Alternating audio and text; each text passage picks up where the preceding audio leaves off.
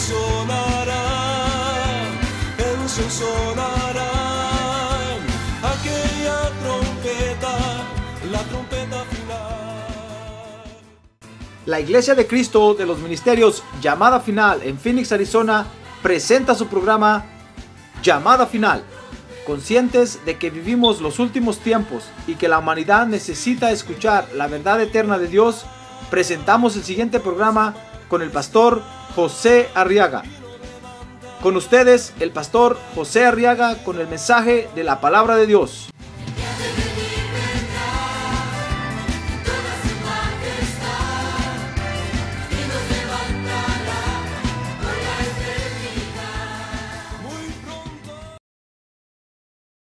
Entonces ahora en el libro del profeta Amós,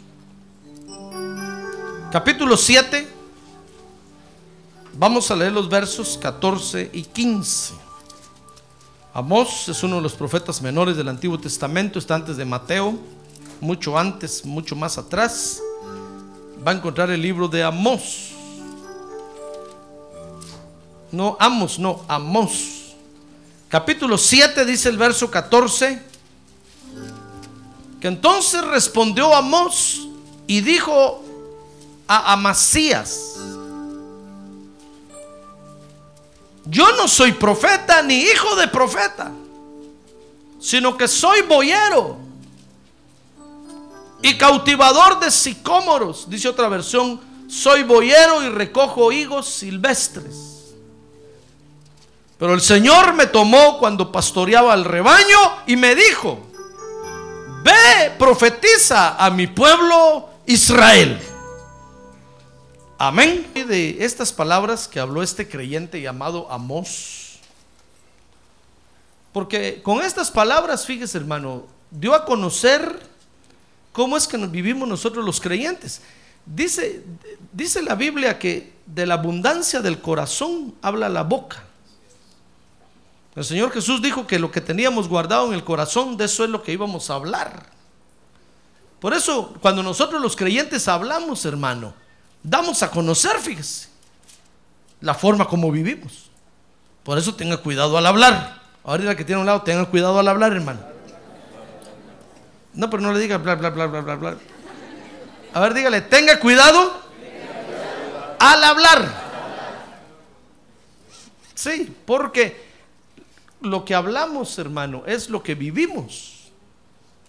Y este creyente aquí, fíjese, al hablar esto, estaba, está dando a conocer cómo es que vivimos nosotros los creyentes.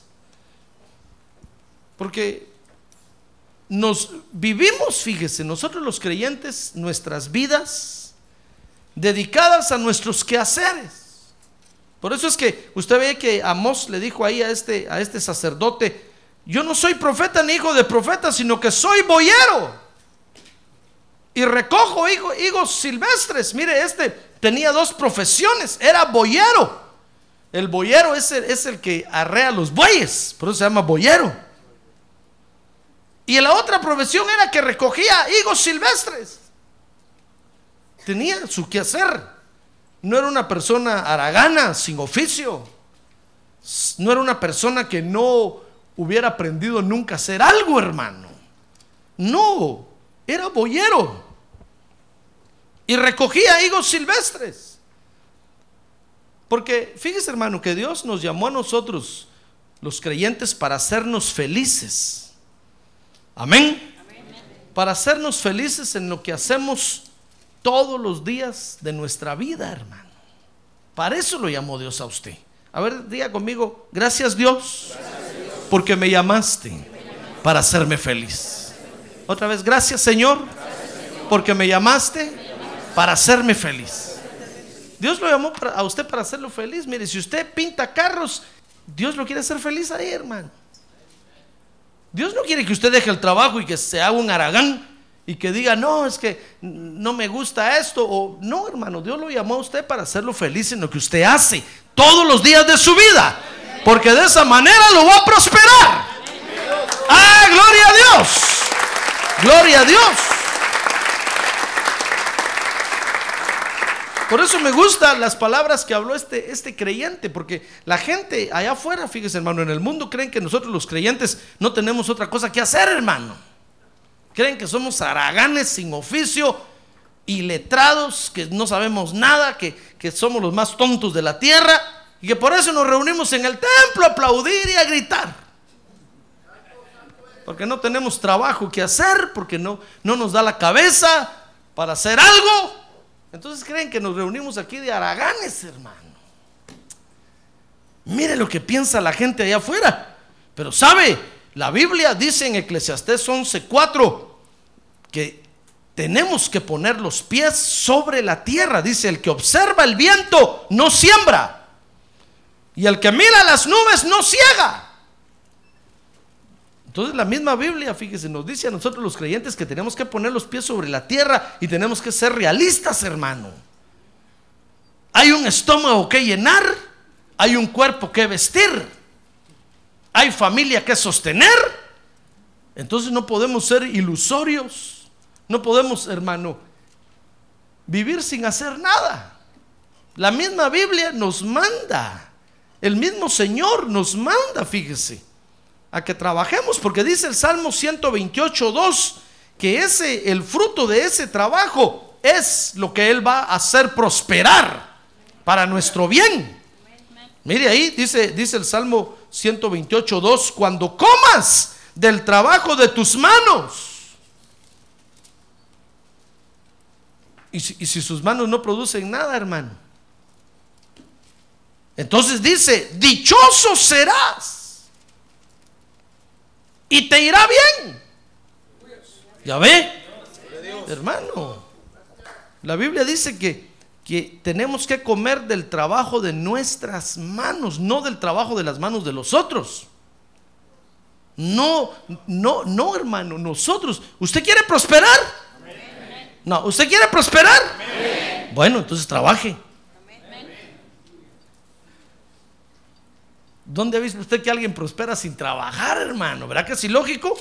Ya ve, entonces la Biblia dice que tenemos que poner los pies sobre la tierra y que tenemos que comer del trabajo de nuestras manos, porque es eso lo que Dios, lo que Dios va a, a multiplicar.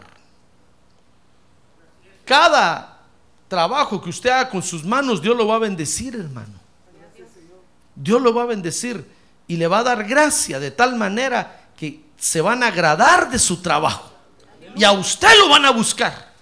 De repente se le va a amontonar el trabajo va a, va a venir conmigo a decirme, pastor, estoy tremendamente bendecido.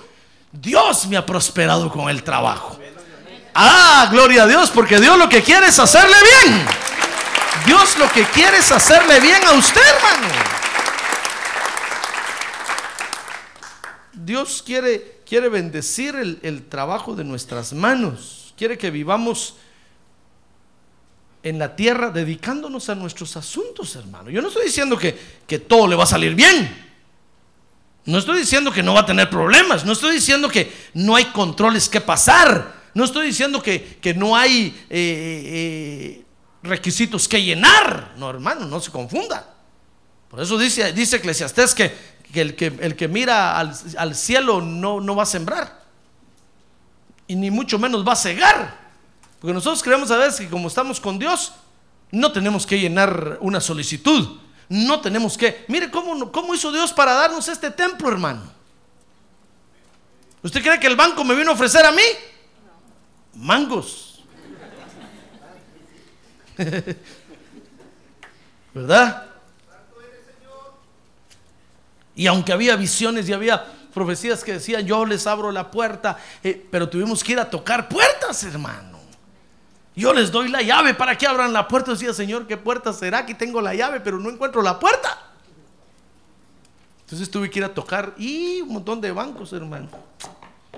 Hasta que, ¡blum! De repente se abrió la puerta.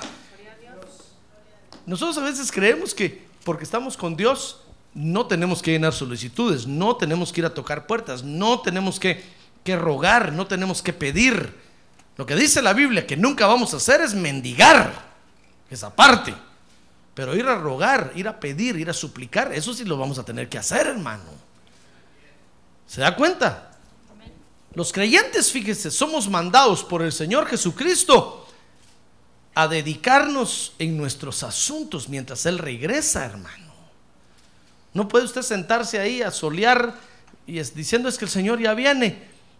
Mejor vendo mi casa, me divorcio de mi mujer, negocio a mis hijos y me quedo solo ahí bajo el árbol esperando que Él venga, porque va a venir y no se lo va a llevar por no estarse dedicando en sus asuntos. El Señor nos manda a nosotros los creyentes a que nos dediquemos en nuestros asuntos. Y quiero que vea conmigo Primera de Tesalonicenses capítulo 4 verso 11. Ahí está la primera orden del Señor. Dice Primera de Tesalonicenses 4:11, y a que tengáis por vuestra ambición el llevar una vida tranquila. Mire a lo que nos manda el Señor, a que, a que vivamos una vida tranquila, hermano y os ocupéis en vuestros propios asuntos y trabajéis con vuestras manos, tal como os hemos mandado. Mire, el Señor quiere que trabajemos con paz, hermano, pero que hagamos algo, que hagamos algo. Si usted quiere estudiar, bueno, estudie, traiga puras AES aquí, hermano. Y, ofrendas, y ofréndaselas al Señor, dígale, Señor, te ofrendo las puras AES que saqué. A plus. Pero usted dice, voy a estudiar y puras F saca, hermano. Eso es una vergüenza. ¿Qué le va a traer al Señor? Si Señor, puras F, el Señor va a decir, quítame eso ahí porque te va, te va a caer un rayo ahorita aquí.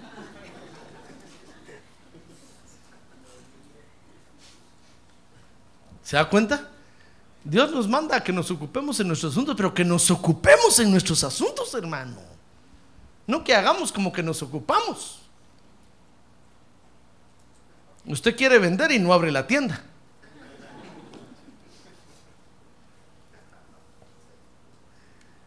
Yo decía, ¿cuándo se van a vender las cosas que tenemos ahí en la librería? Entonces vino un hermano y dijo, pastor, pero si nunca está abierta la librería.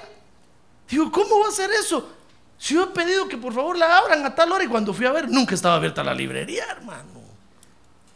Entonces dije yo, ¿cómo vamos a vender si nunca abrimos? Tenemos que abrir, ¿verdad?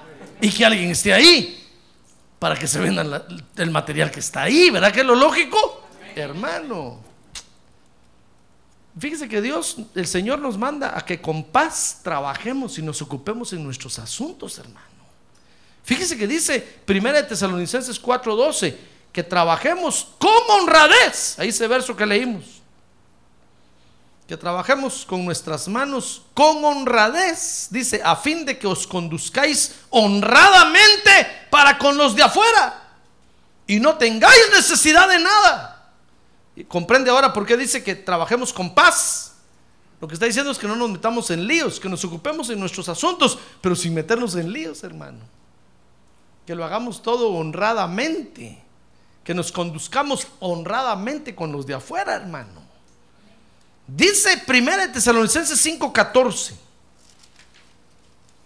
que amonestemos, dice, y os exhortamos, hermanos, a que amonestéis a los indisciplinados, dice otra versión, a los ociosos o araganes. Ahora diga, aragán. No le diga a nadie, dígame aquí, aragán. Yo le digo a usted también Aragán. Que amonestemos a los araganes, hermano. Dice que animemos a los desanimados. Mire, hermano, ¿puede usted creer que está hablando de creyentes? qué increíble, hermano. ¿Con qué razón el Señor Jesucristo no ha regresado todavía? Porque ¿qué le parece que hay creyentes araganes?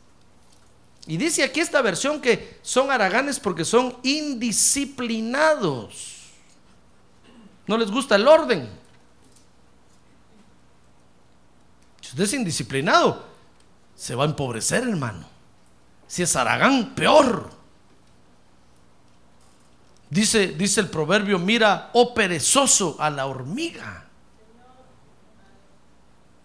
A ver, que lo están hablando, hermano. que, en el verano junta la comida y la montona en su cueva para cuando venga el invierno, dice, ahí tiene que comer, se encierra ahí y pasa todo el invierno. Ah, gloria a Dios. Gloria a Dios. Mire cómo, cómo vivimos nosotros los creyentes. ¿Qué le parece que hay ociosos? Hay desanimados. Dice 1 Tesalonicenses 5:14 que sostengáis a los débiles. Hay débiles, hermano. Y dice segunda de Tesalonicenses 3:10. Este verso sí está bonito, hermano. Dice, porque aun cuando estábamos con vosotros os ordenábamos esto. Si alguno no quiere trabajar, ¿qué dice? Que se muera de inanición. Que ayune todos los días. Si alguno no quiere trabajar, fíjese que dice si alguno no quiere. No está diciendo si alguno no encuentra trabajo, porque a veces uno no encuentra trabajo, hermano. Y pasan seis meses. Tal vez un año si es sospechoso. Pero ya ve que el, el, de- el desemployment, seis meses creo que dan ¿verdad? de ayuda. Ya después de seis meses dicen, no, este ya Saragán, dicen, no, no, no. Este ya le gustó vivir nada más grolis, free, gratis. Dice, si alguno no quiere trabajar, que tampoco coma. Mire, el Señor Jesucristo nos manda a que nos dediquemos en nuestros asuntos. Usted no puede decir, eh, es, que fíjese, pastor, que por, por estar adorando a Dios se me olvidó ir a trabajar. No, hermano. ¿Acaso tenemos cultos todos los días de la semana? ¿Acaso tenemos cultos desde las 7 de la mañana hasta las 12 de la noche? Que, que fuera así, pues yo diría, si usted tiene razón, hermano. Aquí yo lo vi parado adorando desde las 6 de la mañana con los brazos en alto hasta las 12 de la noche que se fue. Tiene razón. Pero no, tenemos cultos solo tres días a la semana. Y todavía sí, un día a la semana viene usted. Y dice que por estar adorando a Dios no, no trabaja, no prospera. Hermano, no le eche la culpa a Dios. Mire, el Señor Jesucristo nos manda a que nos ocupemos en nuestros asuntos. Ya ve, qué bueno es Dios. Ya ve que Dios no es un acaparador que nos quite todo el tiempo y que no nos deje ni siquiera ni dormir, ni respirar, ni descansar. No, hermano. Dios, si Dios lo que quiere es hacernos bien, a ver, diga, Dios lo que quiere, es hacerme bien. A ver, diga, Dios lo que quiere, ahora dígale que tiene a un lado, es hacerle bien, hermano. Es, es hacerle bien a usted, es prosperarlo, es bendecirlo. Por eso dice, dice el proverbio que pongamos a, Dios en todos nuestros asuntos. En todos nuestros asuntos y entonces vamos a prosperar, hermano. ¿Usted cree que Dios no le puede dar ideas para su trabajo? Mira, un día llegué con un hombre ahí que tenía un problema, tenía, tenía un- un- una venta de café. Y llegué a tomarme un café ese día ahí casualmente. Dije, a ver, deme un capuchino. Y entonces me dijo, eh, ¿usted trabaja aquí? No le dije, yo soy pastor. Solo vine a hacer un mandado aquí, me vine a tomar un café. Mire, me dijo, ¿qué será que no vendo nada de café aquí? Usted es la primera taza de café que vendo. Dije, uy, peor si estaba sucia el agua. Señor, santifica este, este café, le dije, por favor. Entonces me dijo, mire, ese que vende pollo ahí, me dijo, "Shh, fíjese que cierran el domingo. Y es el pollo número dos en todos Estados Unidos que vende más pollo. Y mire qué chiquito el lugar. Y es cierto, hermano. Y entonces yo le dije, pero ¿sabe usted por qué cierran el domingo estos? No, me dijo, no sé qué tontos, me dijo, deberían de abrir, porque son cristianos, le dije, son creyentes, son evangélicos. El domingo se lo dedican todo a Dios. Entonces, mire cómo nos tiene Dios, bien prosperados. Entonces me dijo, es que fíjese que vino mi mujer ahorita y me vino a dar ánimos. Ya estaba yo tirando la cafetera y todo, me dijo. Y, y me dijo, no, no te desanimes. Dios te va a ayudar. Yo le digo, ¿qué Dios? ¿Dónde está que no veo la ayuda por ningún lado? Entonces le dije, no, espérese, es que usted debe de interpretar correctamente las palabras que su esposa le dijo. Cuando nosotros los creyentes, porque la esposa de él es creyente, y me dijo, me quiere llevar a la iglesia a la fuerza, yo no quiero. Y ahí me viene a decir que Dios nos va a ayudar, Dios nos va, y yo no veo a Dios por ningún lado. Le dije, es que usted debe interpretar. Cuando nosotros los creyentes decimos que Dios lo va a ayudar, no espere usted que del cielo le va a caer la cafetera grandotota así. No, lo que nosotros queremos decir es que le dio usted la oportunidad a Dios para que Dios le alumbre la cabeza de qué hacer aquí en su negocio. Abrió los ojotes de este tamaño, hermano. Digo, yo pensé que decían Dios te va a ayudar. Yo esperaba que bajara un ángel y que me aplastara aquí trayendo donas gigantes. No, cuando nosotros decimos Dios te va a ayudar, lo que estamos diciendo es darle una oportunidad a Dios que te dé inteligencia, sabiduría, destreza, habilidad. ¡Ah, gloria a Dios! Si algo no camina, lo que usted tiene que hacer es decirle a Dios, por favor dame inteligencia. ¿Qué hago aquí? ¿Qué hago? Algo tengo que hacer porque esto no camina. Entonces va a ver, va a ver que va a abrir el espíritu de inteligencia de Dios y ¡blum! le va a alumbrar, hermano. Y usted va a hacer algo que va a sorprender a todo el vecindario. Y Dios lo va a prosperar. ¿Usted lo cree? ¿Ya ve cómo trabaja Dios? Hermano, Dios lo que quiere es hacernos bien. Si nosotros nos dedicamos a nuestros negocios, Dios nos va a usar. Lo que pasa es que nosotros, hermano, no podemos tener algo porque nos engolosamos con eso. Ya ni a la iglesia venimos. Entonces Dios dice, no, no, no, este en lugar de hacerle un bien, le estoy haciendo un mal. Entonces Dios dice, detengan la bendición, detengan la bendición, porque este ya ni al culto va. Yo le di esto para que vaya al culto con más ganas, pero esto lo está encerrando, lo está amarrando, lo está torturando. Ya se va a morir usted del corazón, hermano. De la tristeza, de la angustia, entonces Dios dice, no, no, no, no, no, detengan la bendición. Mejor que se vaya a la iglesia. Mejor que no se dedique a ese asunto. Porque nosotros agarramos las cosas y, como nos sentimos ya muy prosperados y bendecidos, nos queremos olvidar de Dios. Y eso no lo va a permitir el Señor, hermano. Porque usted le interesa a Dios más que cualquier cosa. ¿Sabe eso? Dios lo ama a usted más que cualquier cosa. ¡Ah, gloria a Dios! más que cualquier cosa de lo que hay en la tierra. Dios lo ama a usted y lo quiere salvar a usted. Mire, dedicándonos a nuestros asuntos en el orden como Dios quiere, entonces, ¿sabe? Dios nos va a usar, hermano. A veces nosotros queremos que Dios nos use, pero no hacemos nada.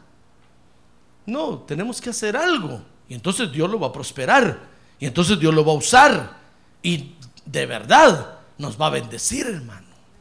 Amén. Fíjese que dice Amós 7:14, que este Amós, le decía yo, era boyero, era arriero de bueyes. Usted dirá, pastor, qué profesión tan fea, pero esa era la profesión de él y es una profesión respetable. No crea usted que es fácil arriar bueyes, hermano. Yo nunca he arriado bueyes. Pues aquí cuido solo ovejas, gracias a Dios.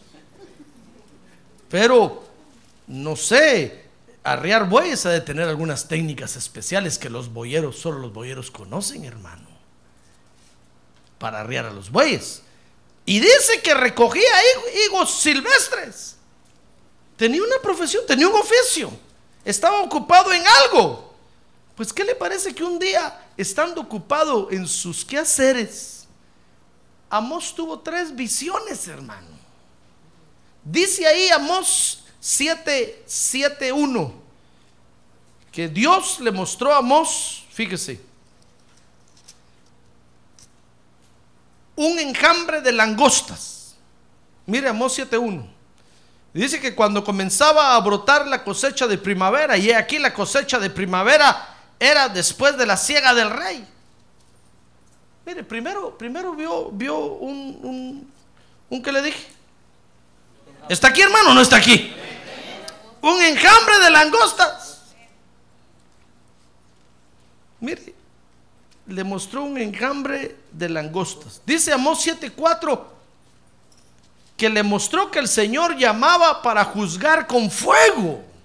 Algo quería destruir y quería deshacer el Señor. Dice 7:4 que esto me mostró el Señor Dios. He aquí el Señor Dios llamaba para juzgarlos con fuego y consumió el gran abismo y empezó a consumir el campo.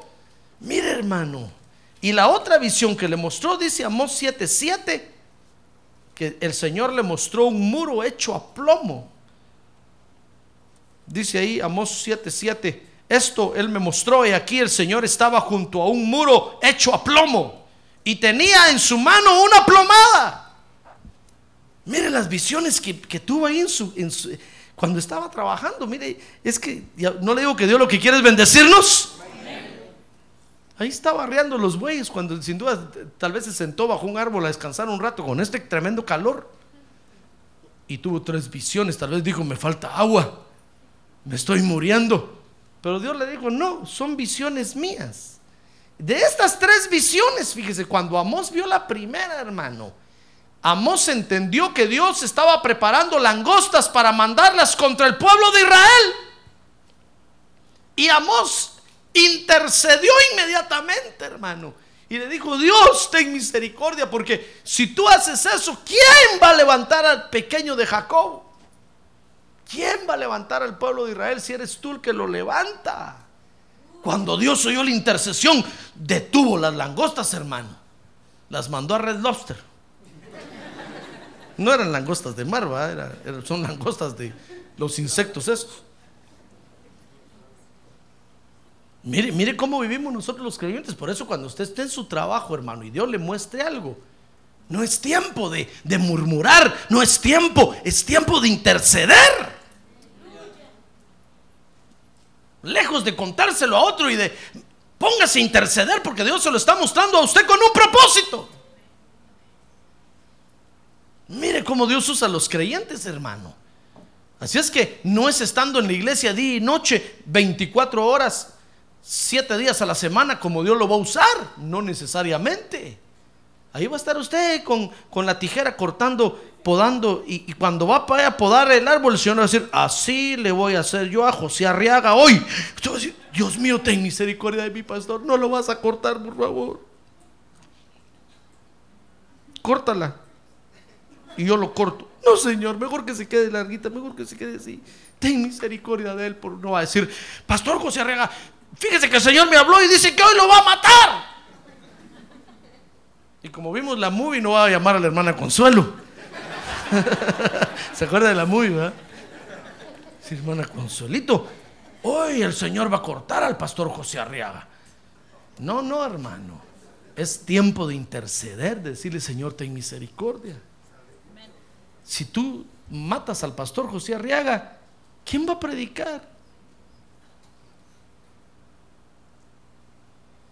¿Quién nos va a guiar para que te cantemos? Para que te sirvamos. Entonces el Señor va a decir, no, retira la tijera, pues retira la tijera, va.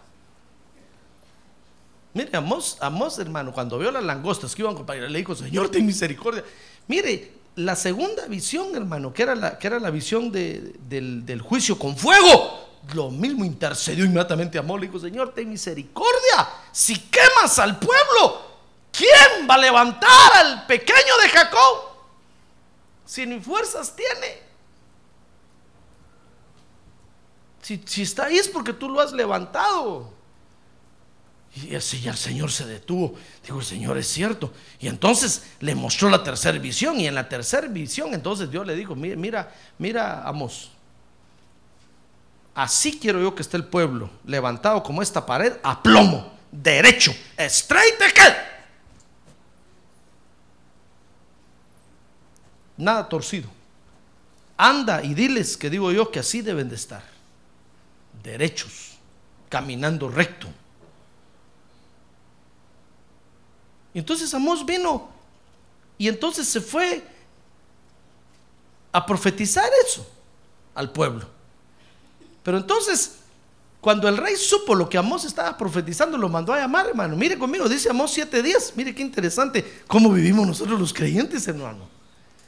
Dice Amós 7:10 que entonces Amasías, sacerdote de Betel, envió palabra a Jeroboam, rey de Israel, diciendo: Amós conspira contra ti en medio de la casa de Israel. La tierra ya no puede soportar todas sus palabras.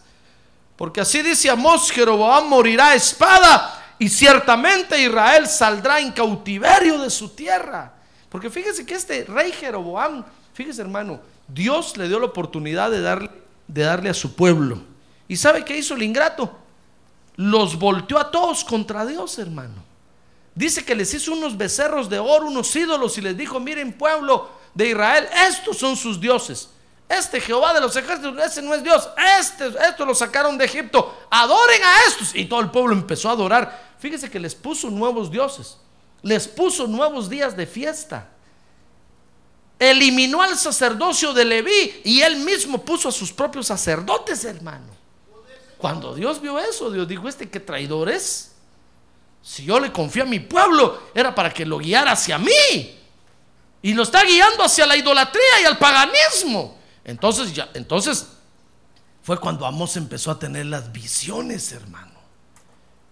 Visiones que eran contrarias a lo que este rey quería oír. Le aclaro esto, para que después no me va a venir a decir, pastores, que usted enseñó un día que lo que Dios le muestra a uno lo tiene que decir.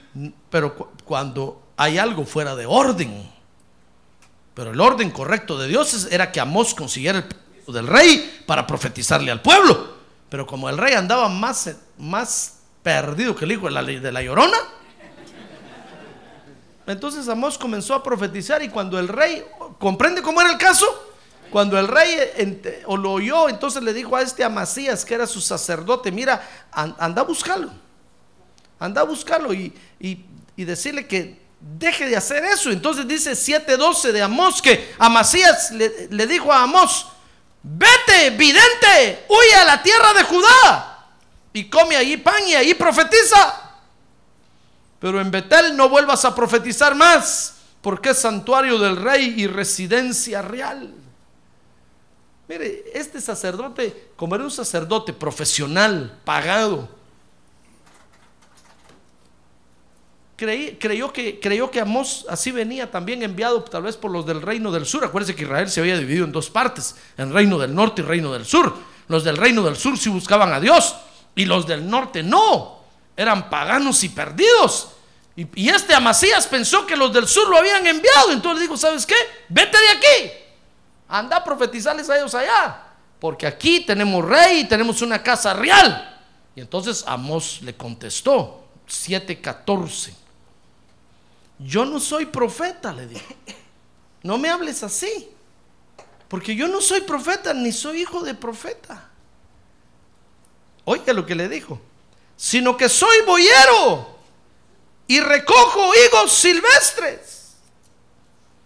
Mire, Amos le, respondió a este sacerdote que, que, era, que fue Dios el que lo mandó a hacer esta tarea, hermano. Él no es, lo que está diciendo es, mira, yo no soy un pastor profesional. Yo no, estoy aquí, yo no estoy aquí para caerle bien a nadie. Yo estoy aquí para predicar la palabra de Dios, así como es. Yo vengo aquí, le dijo Amos a este Amasías, con un mensaje que Dios mismo me lo dio. Y no lo voy a vender por nada. Ni me voy a dejar sobornar por nada. Porque no es mi profesión ser profeta, ni soy hijo de profeta. Yo, soy boyero. Recogiendo higos silvestres, estaba por allá cuando Dios me mostró esto y esto y esto y me dijo, mira, vete y, profetízalo a mi pueblo. Esa es la vida de nosotros los creyentes, hermano. ¿Comprende? Si nos dedicamos a nuestros asuntos, un día de estos el Espíritu Santo va a llegar y le va a hablar a usted. Y lo que le va a decir de seguro que va a ser para edificación de la iglesia. Va a ser para el bienestar de los creyentes. Va a ser para la bendición de los creyentes. Va a ser para la prosperidad de los creyentes. Pero si nosotros somos haraganes, hermano, indisciplinados, arrogantes, peleoneros en los trabajos, cualquier cosa decimos huelga, huelga. ¿Usted cree que Dios lo va a usar un día? Porque, porque hay algo muy importante en la Biblia, hermano, y es que Dios, fíjese, siempre usa a los creyentes que están ocupados. Si usted quiere que Dios lo use, ocúpese en algo. Ocúpese en sus asuntos, ocúpese en sus tareas, ocúpese en su trabajo. Hágase un creyente productivo allá afuera. ¡Ah, gloria a Dios! Si usted quiere que Dios lo use, desarrolle su labor, hermano. Ocúpese en sus quehaceres. Y entonces va a llegar el Espíritu Santo y le va a hablar al corazón. Y sabe, le va a decir, ¿sabes? te voy a enviar de pastor. Y te voy a decir, a mí, Señor, pero yo estoy ocupado aquí con esto, aquí estoy cortando esta planta. No, pero es que me gusta cómo cortas la planta. Así quiero que vas a cortarle la lana a todas mis ovejas. Entonces Dios le da a uno unas tijeras especiales, hermano. Y aprende uno a, quitarle la lana a las ovejas. No a dejarlas pelonas, pelonas, no, no, no. Sino a quitarle la lana. Y las ovejas les crece más lana. Mire lo que Dios hace, hermano. Porque así es como Dios usa a los creyentes, los que nos mantenemos ocupados en nuestros quehaceres, los que estamos ocupados en nuestras tareas diarias. Ahí llega el Espíritu Santo para hablarnos. Ahí llega el Espíritu Santo para hablarnos. Por eso a este Amós le- no le gustó que este, este sacerdote profesional llegara a pedirle que se fuera. Como que le hubiera dicho, ¿y tú quién eres para decirme dónde voy a ir? Si fue Dios el que me habló, yo tengo mi oficio aparte. No creas que soy profesional como tú. Estoy ocupado, soy una persona ocupada, soy un creyente con trabajo y oficio.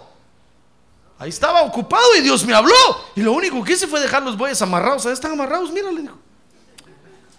Y vine aquí a la, hora del culto a decir lo que Dios me dijo. ¿Comprende cómo Dios usa? Mire, hermano, por eso para este asunto no hay escuela, no hay universidad que valga. No va a decir usted, pastor, voy a ir a la escuela de profetas que hay allá en tal lado para que me enseñen cómo profetizar. No, hermano, si eso Dios se lo va a enseñar a usted. Usted puede decir, pastor, voy a ir a aquel instituto bíblico que me enseñen cómo echar fuera demonios. Si eso el Espíritu Santo se lo va a enseñar a usted, hermano. Es el Espíritu Santo el que lo hace. Ah, gloria a Dios. Gloria a Dios. Cuando yo aprendí a predicar, el Espíritu Santo me enseñó a predicar, hermano. No crea usted que yo fui a estudiar tremendos libros para aprender cómo predicar, aprender cómo afligir y aflojar a la gente. Porque eso me dijo una vez una persona, me dijo, es que usted, me dijo, cuando predica, primero lo sube a uno al cielo y lo mete al cielo y después le pega un jalón duro a uno y lo estrella en la tierra. Y ahí estrellados y tirados en la tierra. Mire cómo me evaluó mi mensaje. Y cuando uno está estrellado ahí en la tierra, entonces se le acerca a uno a decirle, arrepiéntete. ¿Cómo no se va a arrepentir uno así? Me dijo. Después de tremenda sacudida que usted nos, nos da. Le digo, qué tremenda, qué tremenda mente la suya. Gloria. Gloria a Dios. Yo le dije, qué tremenda, qué tremenda mente la suya.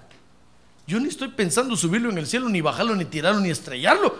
Yo predico lo que el Espíritu Santo me da para predicar y así como me lo da, así lo presento. No le agrego ni le quito. Otro me dijo, es que qué bonitas anécdotas cu- cuenta usted, ¿de dónde las saca? Ane- ¿Qué le dije? ¿Anécdota? ¿Qué es eso? Los chistes que cuenta ahí cuando está predicando, me dijo. Lo despierta uno. Mire, mire, le dije, aquí está, aquí está lo que el Espíritu Santo me dio para hoy. Le dije, mire, lea, lea ahí a ver si hay algún chiste. No hay. Lo miró, me dijo, no hay. Entonces, ¿qué hace usted? Sencillamente en ese momento el Espíritu Santo me lo pone en la mente y entonces yo lo comparto. ¡Ah, gloria a Dios! Así es como el Espíritu Santo usa a los creyentes. Me dijo, ay, yo pensé que usted pasaba todo el día aprendiéndose los chistes, memorizándose las anécdotas, viendo qué va a decir, viendo cómo nos va a entretener, viendo cómo... No le dije, yo me dedico a la palabra de Dios. Cuando estoy predicando, de repente el Espíritu me recuerda una anécdota y es cuando la cuento. Ahora, si usted se ríe por eso, le dije, ya es usted. Pero yo no lo hago para que se ría. Es una anécdota. Ahora, si usted se ríe es porque está alegre está contento, hermano. Y qué bueno es reírse. A ver, ya que tiene un lado, qué bueno es reírse, hermano. Ríase. Va a vivir más años. Que si está así todo amargado. ¿Ya ve cómo Dios nos usa? Por eso, no piense usted, hermano, que Dios lo va a usar si usted es un aragán. No piense usted que Dios lo va a usar si usted ya quiere tirar la toalla, hermano. No piense usted que Dios lo va a usar si no quiere ir a trabajar. No piense usted que Dios lo va a usar si no quiere hacer nada. Dios no usará ganes, hermano. Nosotros los creyentes vivimos ocupados en nuestros asuntos todos los días. Ahí sí que como dicen, somos gente muy ocupada. Lo que pasa es que en nuestros quehaceres Dios ahí nos, nos habla. Y entonces nos llama para hacer su bendita obra, hermano. Mire, yo le aseguro que, que el martes ahí va a estar usted ocupado con el serrucho a las 5 de la tarde y de repente el Espíritu Santo le va a decir, ¿no te parece que hay mucho calor ya para estar ahí? Te decir, sí, verá Espíritu Santo. Te va a decir, ¿por qué no te bañas y te vas al culto mejor? ¡Ah, gloria a Dios! ¡Gloria a Dios!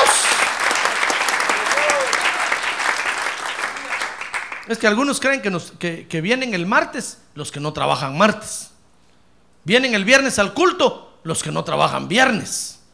Entonces dicen, ah, sí, este hermano va, va todos los días a los cultos porque todos los días descansa. No, hermano. Somos gente ocupada. Si no hubiera culto martes no vendríamos. Tenemos mucho que hacer.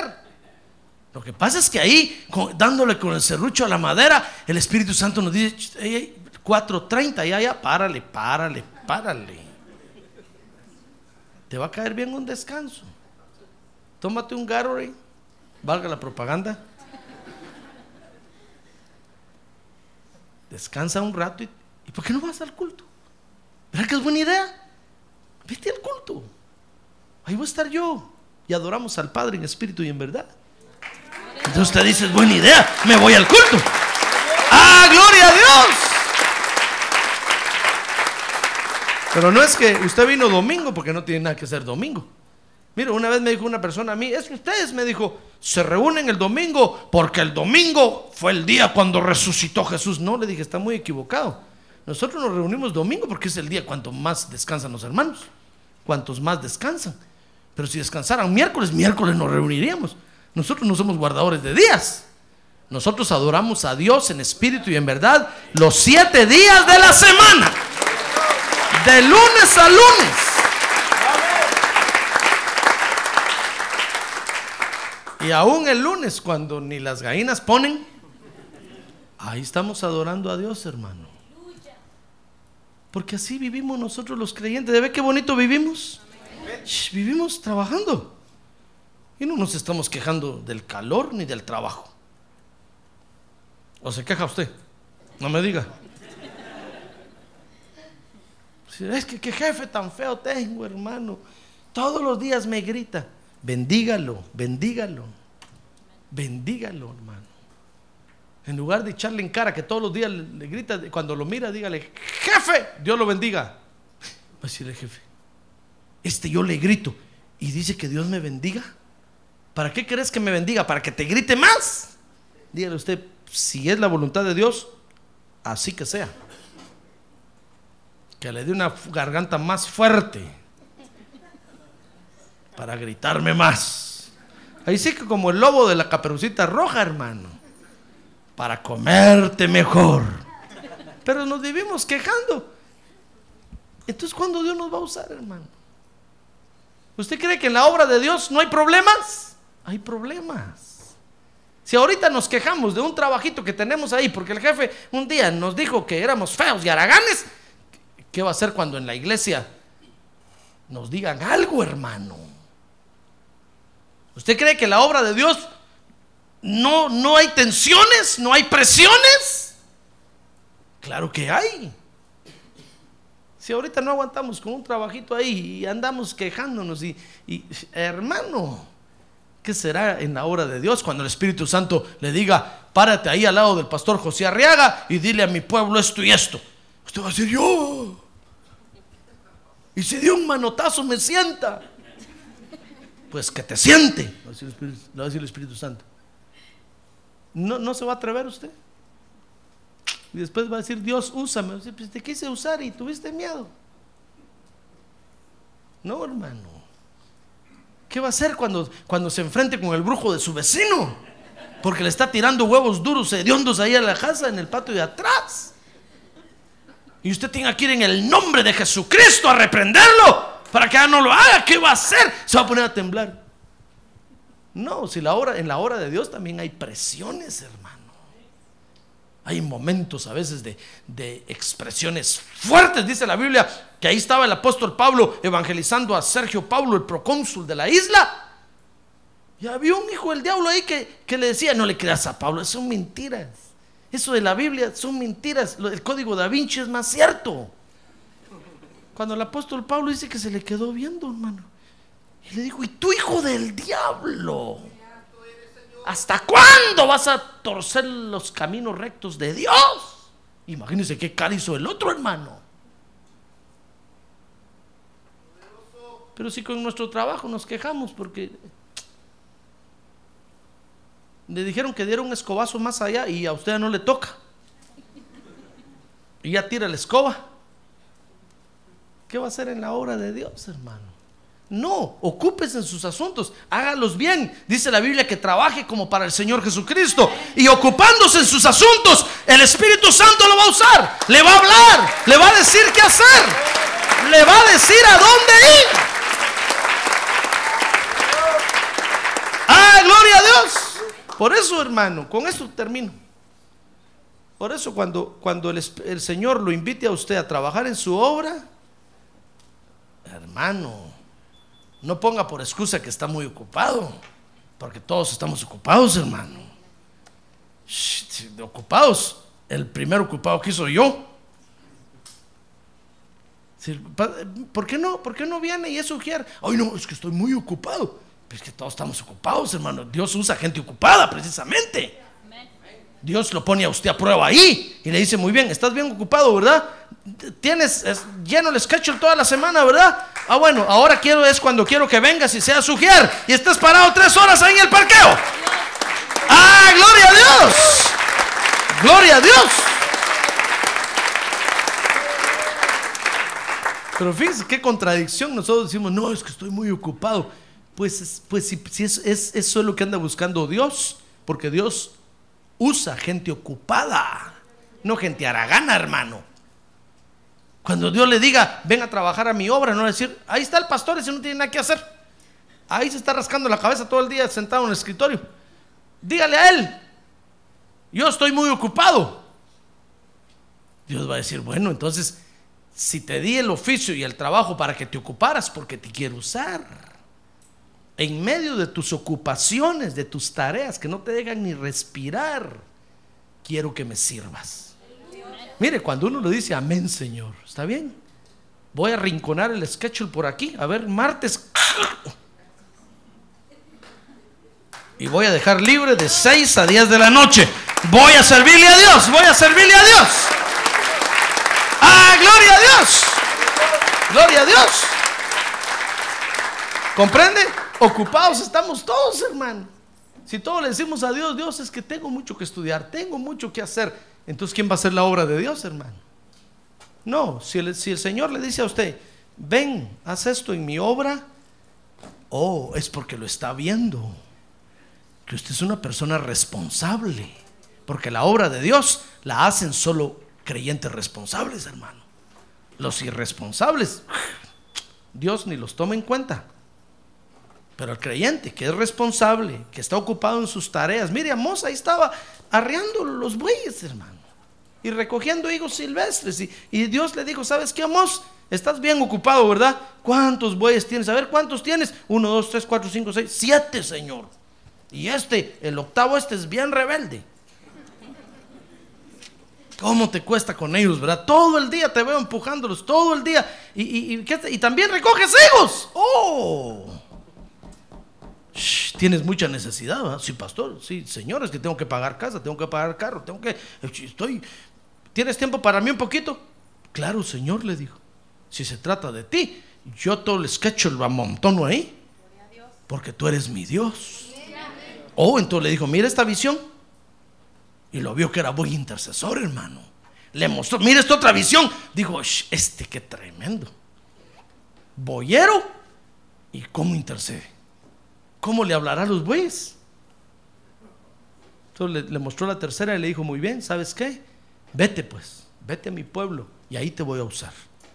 Te voy a dar el don de profecía y vas a profetizar. Imagínense cómo se sentía Mos. Hermano, fue tan excelente su trabajo que quedó escrito aquí en la Biblia. ¿Qué le parece? ¿Es el método de Dios ese o no? Es el método de Dios. Entonces yo termino diciéndole, si Dios lo llama a usted a trabajar en su obra, no diga que está muy ocupado, hermano, nos ofende. Todos somos gente ocupada aquí. ¿No cree usted que el hermano que, que toca el piano no hace nada? Ahí está sobando el piano todo el día. No, hermano. Si hasta sucio usted que no lo limpie porque no tiene tiempo. Pero es gente ocupada. El Señor le dice, quiero obreros en mi mies. Necesito ujieres, necesito maestros de niños, necesito cantores, necesito tocadores de... No, no tengo tiempo, estoy muy ocupado. Hermano, si todos estamos ocupados, ¿qué cree usted? Somos gente ocupada, hermano. No nos ofenda. Porque gente ocupada como usted está ahorita, Dios usa. Para gloria de su nombre. Amén. Ah, gloria a Dios. ¿Ya ve cómo vivimos nosotros los creyentes? Gloria a Dios. Qué bonita vida la de nosotros, hermano. Porque teniendo tantas ocupaciones, tenemos tiempo para servirle a Dios. Amén. Cierre sus ojos. Démosle gracias a Dios por eso. Digámosle gracias, Señor. Gracias porque te fijas en mí. ¿Quiere decirle gracias porque te fijas en mí? Gracias porque te acuerdas de mí, como dice el canto. ¿Quiere decirle gracias porque te acuerdas de mí? Gracias porque te acuerdas de mí y me ocupas y me hablas y me envías a hacer tu obra. Gracias, Señor. ¿Cómo no voy a tener tiempo para ti, Señor? ¿Quiere decirle eso? A ver, póngase de pie un momento y dígale, ¿cómo no voy a tener tiempo para ti, Señor? Si tú eres mi Dios, si tú eres mi Rey. Ah, mire, así vivimos nosotros los creyentes. A ver, digámosle, Señor, qué lindas son tus moradas. Qué lindo.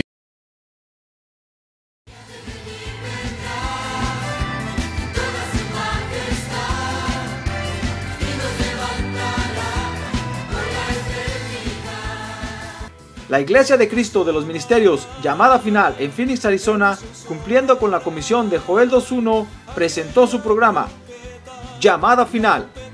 Esperamos que nos vuelva a sintonizar la próxima semana a la misma hora por esta emisora. Los invitamos a nuestras reuniones en el 6023 Norte 71 Drive, esquina con Bethany Home Road. Para mayor información puede llamarnos al 623-934-1259 o visitarnos en la internet al www.llamadafinalphoenix.com.